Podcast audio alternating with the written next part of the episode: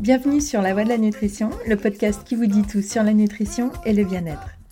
Je suis Julia, diététicienne nutritionniste, et dans ce nouvel épisode, je vais vous parler de glucides, de sucre, d'Eisenhower, de miel pops, d'insuline, du plaisir et de tous leurs petits secrets.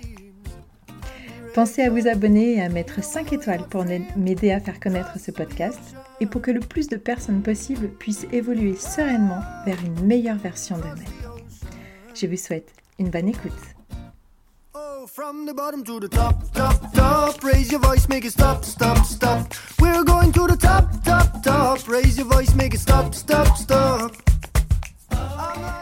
La semaine dernière, je vous parlais plus en détail des protéines. Continuons cette semaine sur les glucides. Les glucides simples ou complexes, les sucres euh, lents ou rapides, les carbohydrates ou carbs pour les intimes. Autant de petits noms pour ce deuxième nutriment indispensable au bon fonctionnement de notre organisme. Il y a deux sortes de glucides, les complexes et les simples, qui en réalité ne font qu'un, car un glucide complexe est simplement composé d'une chaîne de glucides simples.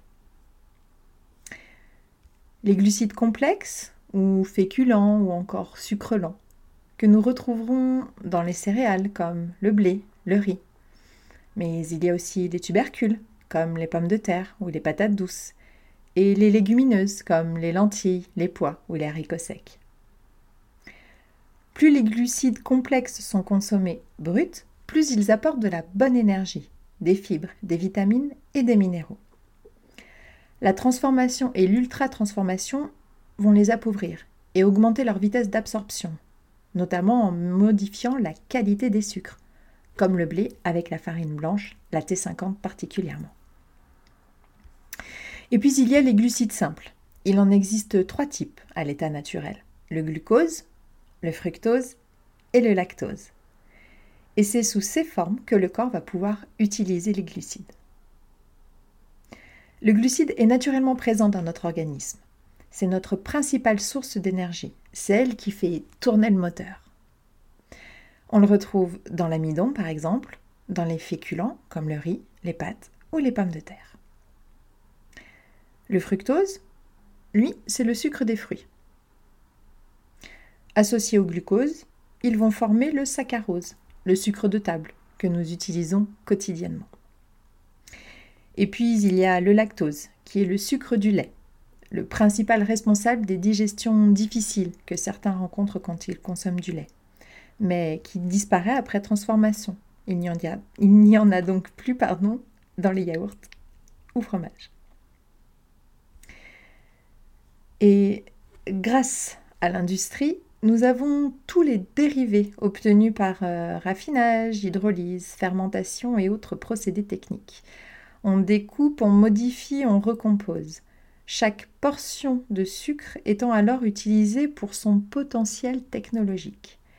Exhausteur de goût, arômes synthétiques, colorants, liants, texturants, résistants à la chaleur ou au contraire au froid, et j'en passe. Les industriels sont très forts pour trouver la meilleure partie de chaque chose. C'est d'ailleurs à cause de cela que nous sommes perdus, perdus dans le monde du sucre caché.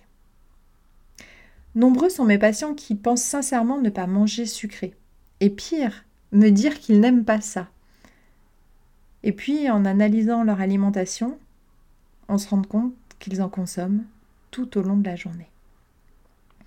La réalité est là. Aujourd'hui en France, nous consommons 100 grammes de sucre par jour par personne, contre 30 grammes recommandés par l'OMS et surtout contre 10 grammes dans la fin euh, du siècle. Ça représente 35 kilos par an. Le record appartient à Singapour avec 85 kilos, mais la moyenne mondiale est de 20 kilos. Nous avons donc sérieusement des efforts à faire. Et pourquoi? Comment pouvons-nous en consommer autant sans nous en rendre compte?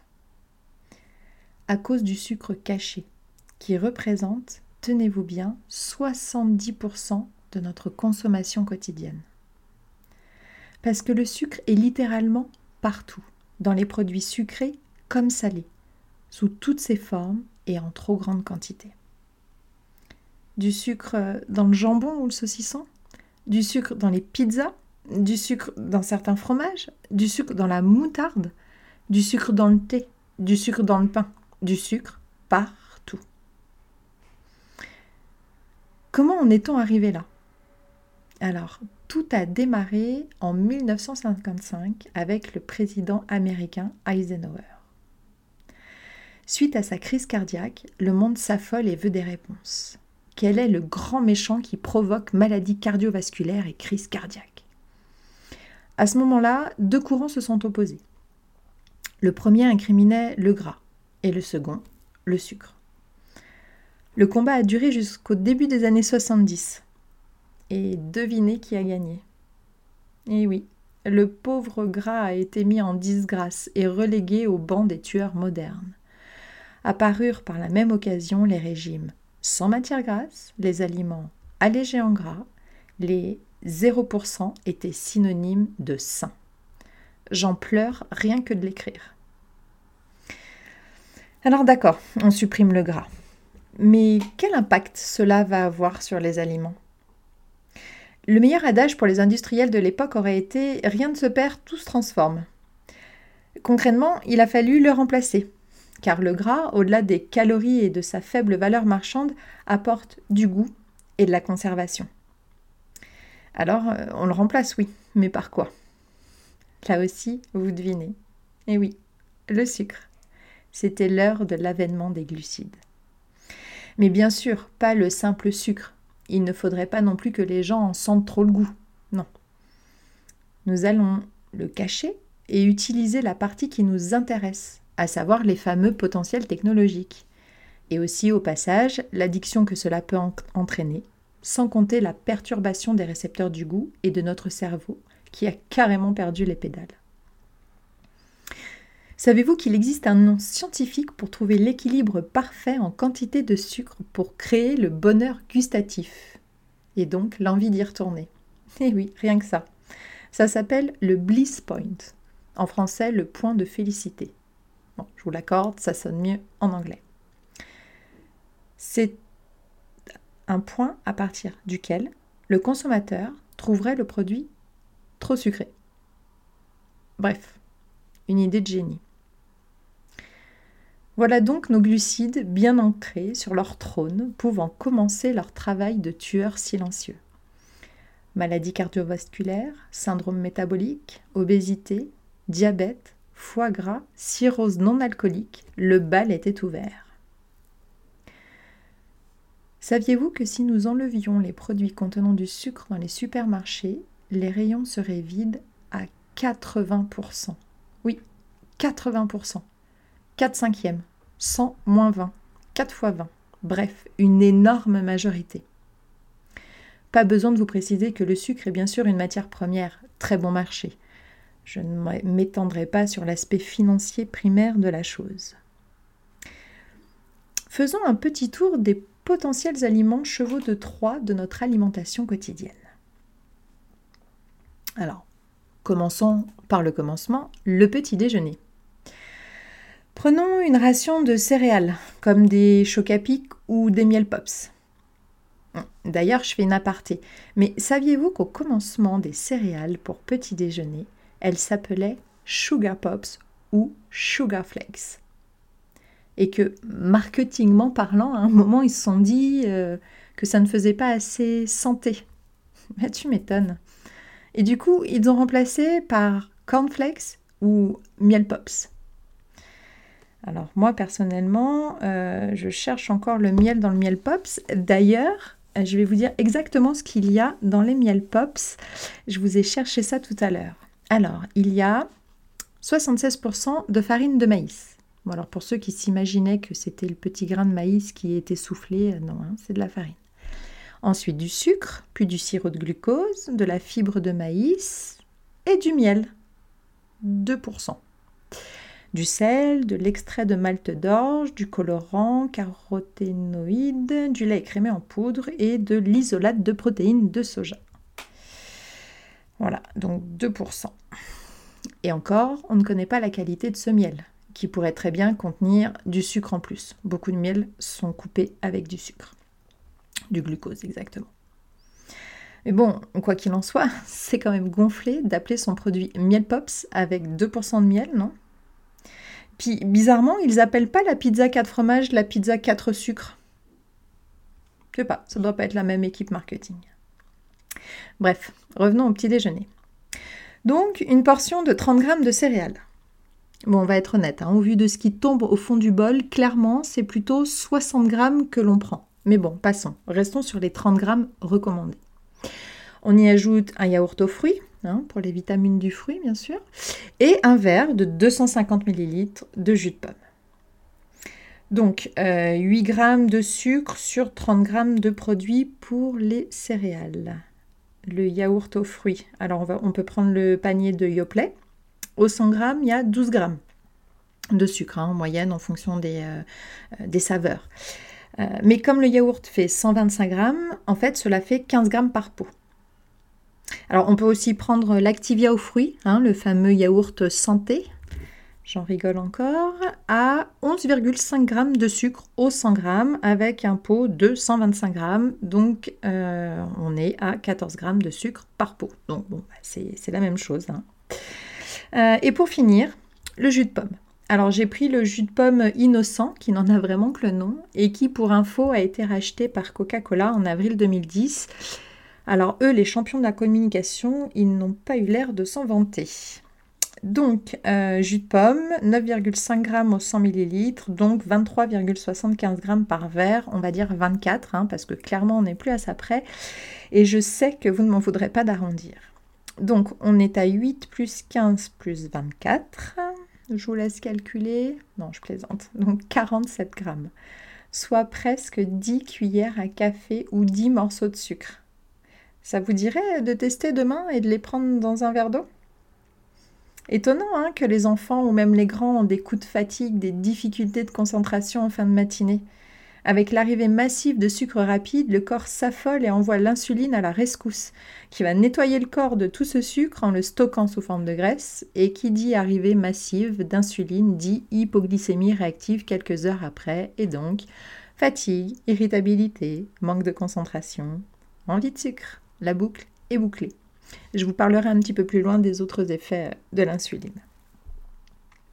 Alors, pour souci euh, de transparence et d'honnêteté, je dirais, je vous ai euh, décortiqué un petit déjeuner classique, euh, pain, beurre, confiture, yaourt, sucre et fruits. Alors, sans choisir des aliments sains à outrance. Par exemple, j'ai pris 30 g de pain blanc.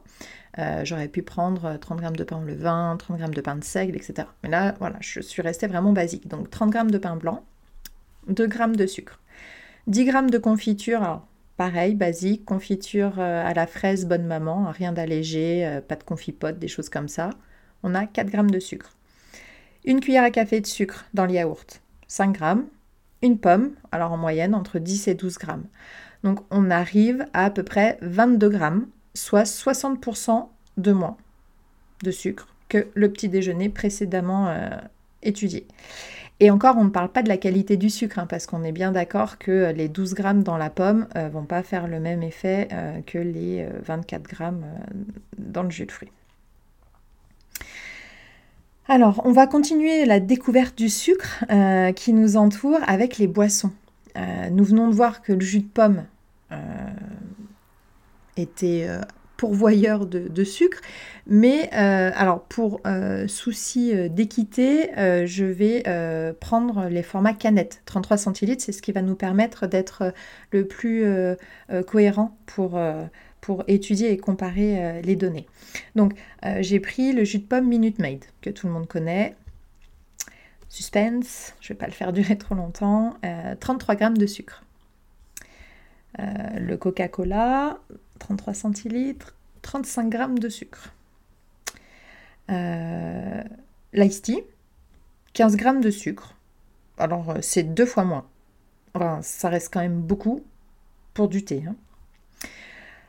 Euh, le café latte, 25 g de sucre. Euh, la limonade, 24 g. Le Red Bull, 36 g. Et un smoothie, 34 g. Donc vous voyez que les taux de sucre sont phénoménaux. En parlant du smoothie, alors petit aparté aussi sur le smoothie, pour faire un smoothie, il faut compter en général 2 kg de fruits pour 1 litre de smoothie. Donc là, par exemple, pour un smoothie de 33 centilitres, alors c'est plutôt des formats de 500 en plus qu'on nous vend, mais bon, là, on va, on va rester sur du 33 centilitres. Euh, on est à peu près aux alentours de 700-800 grammes de fruits, soit 4 à 5 fruits, 4 à 5 portions de fruits. Boire un smoothie de 33 centilitres en 3, en 3 minutes ne pose problème à personne. Mais manger 4 ou 5 pommes, vous avez déjà réussi en si peu de temps et autant à la fois? Vous imaginez l'effet sur notre organisme? Il faut savoir en plus que le sucre du fruit, le fructose, a un effet particulier dans votre corps. En effet, contrairement au glucose, il est utilisé, qui est utilisé pardon, par le foie et stocké dans le foie et dans les muscles, le fructose, lui, n'est pas reconnu par le foie. En fait, il n'y en a pas assez dans la nature euh, en conditions normales, euh, conditions euh, préhistoriques, on va dire. Et donc, le corps n'a pas pris la peine de savoir le synthétiser. Enfin, le foie en tout cas. Donc, du coup, il ne sait pas quoi en faire. Il est alors rapidement transformé en graisse, plus exactement en triglycérides, qui circuleront ensuite dans le sang et qui seront responsables à terme de maladies cardiovasculaires, de maladies chroniques comme le diabète, mais peut-être aussi de la maladie d'Alzheimer. Les triglycérides aussi, c'est les marqueurs quand vous faites les bilans sanguins qui vont euh, voir si, euh, par exemple, après Noël et le jour de l'an, vous avez un peu abusé euh, au niveau de l'alcool. Et bien l'alcool et le fructose se transforment tous les deux en triglycérides. Alors rassurez-vous, le glucose, lui, ne va pas grossir les rangs des triglycérides. Non, lui, il malmène l'insuline, qui est l'hormone qui gère notre taux de sucre dans le sang. Et quand le glucose submerge notre corps, le pancréas envoie des bataillons d'insuline qui va aller chercher ce sucre pour le transformer en gras, pour le stocker gentiment dans nos cellules adipeuses pour une future utilisation. Donc, ces cellules-là ne circulent pas, mais elles sont quand même présentes dans le corps. Mais l'insuline va aussi donner l'ordre au corps de stopper la combustion des cellules graisseuses. Et oui, le corps n'en a plus besoin. On en a déjà trop, le système est saturé. Et là, le cercle vicieux démarre. Toutes ces boissons et tous les aliments trop riches en sucre sont de véritables tsunamis glucidiques pour le corps. En plus, le sucre joue un rôle capital sur notre humeur. Alors bien sûr, me direz-vous, un petit bonbon, une petite douceur et hop, ça repart. C'est vrai, le système de récompense et de réconfort réagit au sucre. Il y réagit même très bien. Si bien que, contrairement à la cocaïne qui n'active que deux zones du plaisir du cerveau, le sucre en déclenche trois. Que se passe-t-il quand le circuit de récompense s'active? Le cerveau produit de la dopamine, l'hormone du bonheur. Nous sommes donc satisfaits, contents, heureux mais l'afflux de dopamine entraîne une diminution de la sérotonine, qui est l'hormone qui régule notre, notre humeur. Et oui, il n'y a pas de place pour deux. Et sans sérotonine, nous perdons le goût de faire les choses. Nous diminuons notre bien-être. Vous savez, c'est comme cette sensation de bof après une joie intense, un événement marquant, très attendu. L'excitation à son comble, une fois passée, laisse un vide, une sensation de tristesse, voire de déprime. C'est comme ça que le sucre agit. Et comme toute addiction, comme toute drogue, il lui en faut toujours plus, et de plus en plus souvent, pour atteindre le même niveau de satisfaction. Alors, si on rajoute un manque de sommeil, on court à la catastrophe encore plus précocement, car le manque de sommeil a le même effet sur la sérotonine. La solution, se faire plaisir de temps en temps, et surtout être conscient de ce que l'on mange. Car rares sont ceux qui, consciemment, arriveraient à manger 100 grammes de sucre par jour. Et si on supprimait les 70% de sucre caché, ne nous resterait-il pas que le plaisir? Alors, comment savoir ce que l'on mange? La première solution est de savoir lire les étiquettes de nos produits. Il faut déjà savoir que les aliments apparaissent dans la liste des ingrédients en ordre de grandeur décroissant. Donc, le premier ingrédient est celui qui sera majoritaire. Donc si votre café latte ou votre ketchup commence par sucre, fuyez. D'ailleurs, certains ketchup bio commencent par sucre.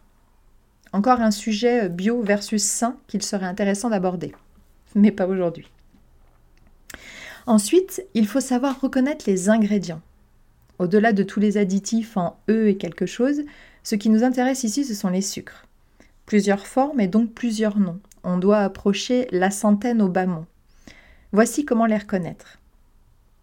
De façon évidente, tous les sucres et sucres de, les sirops de, les jus de, les caramels, les concentrés de, mais aussi de façon moins évidente les noms en ose glucose, fructose, lactose, maltose, dextrose, galactose, et j'en passe. Les noms en in dextrine, maltodextrine, les noms en ol comme l'érythrol, le glycérol, le maltol, et aussi amidon, modifié ou non, le malt, la mélasse. Sans parler des édulcorants de synthèse comme l'aspartame et l'acésulfame. Avec ça, on est paré pour le Scrabble. Pour finir, une petite lecture de tableau nutritionnel. Vous savez, les, fameux euh, glucides dont sucre. Alors déjà, petite astuce, pour comparer les produits entre eux, comparez-les au 100 grammes. Et faites attention à la quantité de votre portion, comme pour le yaourt, où ils indiquent la quantité de sucre au 100 grammes, mais que le pot, en fait, en fait 125, voire 140. Pensez que pour un produit sucré comme un dessert lacté, il ne faut pas dépasser les 100 grammes par pot. Et rappelez-vous que votre consommation quotidienne ne doit pas excéder 30 grammes sur l'ensemble de la journée. La solution globale la plus simple, au-delà de la lecture des étiquettes, est avant tout la consommation de produits bruts dans lesquels vous rajouterez du sucre vous rajouterez un fruit, vous rajouterez du miel. Mais vous serez garant, conscient et maître de la quantité de sucre que vous consommez au quotidien. Et voilà, c'est sur ces calculs savants de produits en croix que notre épisode s'achève et qui, je l'espère, vous aura éclairé et vous aidera à faire les meilleurs choix pour vous. Pensez à partager ce podcast autour de vous. Je vous dis à jeudi prochain it's gonna be all right feel what i say Get involved in the fight, learn how to play. We have faith in our dreams and direction. You know we're going upstream and cross the ocean.